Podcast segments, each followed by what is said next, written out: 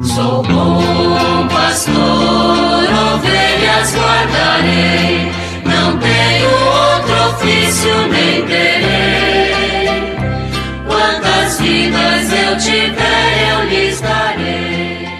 Muito bom dia, meus amados filhos e filhas, ouvintes de nossa querida Rádio Olinda. Nesta segunda-feira, continuemos com a nossa catequese a partir do Catecismo da Igreja Católica. Estamos na quarta parte do Catecismo, tratando da oração na vida cristã. E no capítulo primeiro, a oração no templo litúrgico da igreja. Chegamos ao número 2634, que faz uma reflexão sobre a oração de intercessão. Assim diz o texto: A intercessão é uma oração de pedido que nos conforma perfeitamente com a oração de Jesus. Ele é o único intercessor junto do Pai e em favor de todos os homens, dos pecadores, sobretudo. Ele é capaz de salvar de modo definitivo aqueles que, por meio dele, se aproximam de Deus, visto que ele vive para sempre para interceder por eles. O próprio Espírito Santo intercede por nós, pois é segundo Deus que ele intercede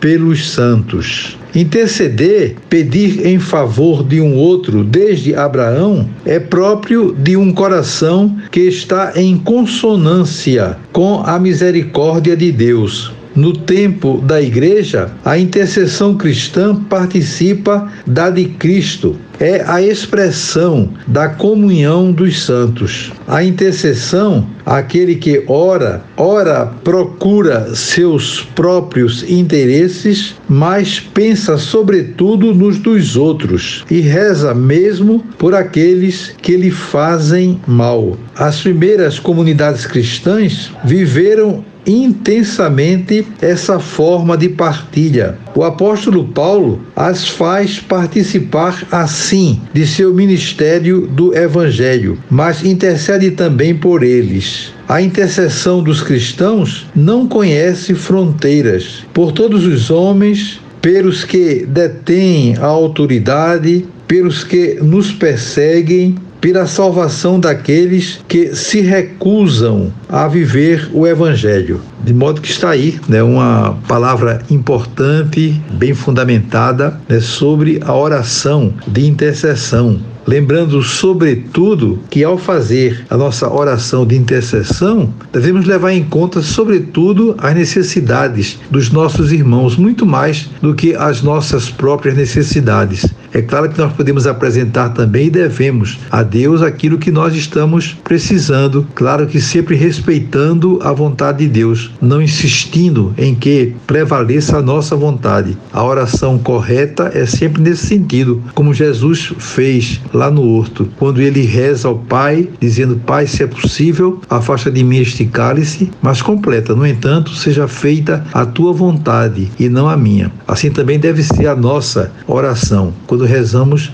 para pedir aquilo que nós necessitamos. Mas é claro que, como orienta o catecismo, o foco deve ser naturalmente as necessidades dos nossos semelhantes, para que todos se sintam incluídos na nossa oração. Então, aqui lá no final da, da reflexão, o catecismo está mostrando que a oração do cristão é sem fronteiras. Rezar por todos os homens, pelos que detêm a autoridade, para que eles tenham realmente bom senso e possam sempre ver a necessidade das pessoas que eles estão submissas, rezar pelos que nos perseguem. Então isso é muito importante, a capacidade de perdoar, a misericórdia de Deus que é sempre muito presente na vida de Jesus Cristo e na nossa também, como verdadeiros discípulos que somos. Não podemos deixar de rezar por aqueles que nos perseguem. Rezar pela salvação daqueles que recusam o evangelho. Então é importantíssimo isso, né, para que todos possam abraçar a fé, conhecer a verdade que o Evangelho nos propõe, para que cada vez mais todos se sintam incluídos nessa caminhada cristã e possam realmente contemplar a beleza de viver a palavra de Deus. O Evangelho é vida, que todos nós temos direito a ela quando realmente entendemos o seu valor, a sua importância em nossa vida. Desejo a todos vocês um dia maravilhoso.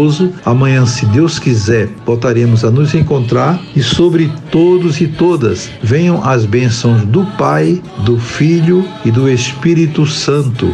Amém. Sou bom pastor, ovelhas guardarei, não tenho outro ofício nem.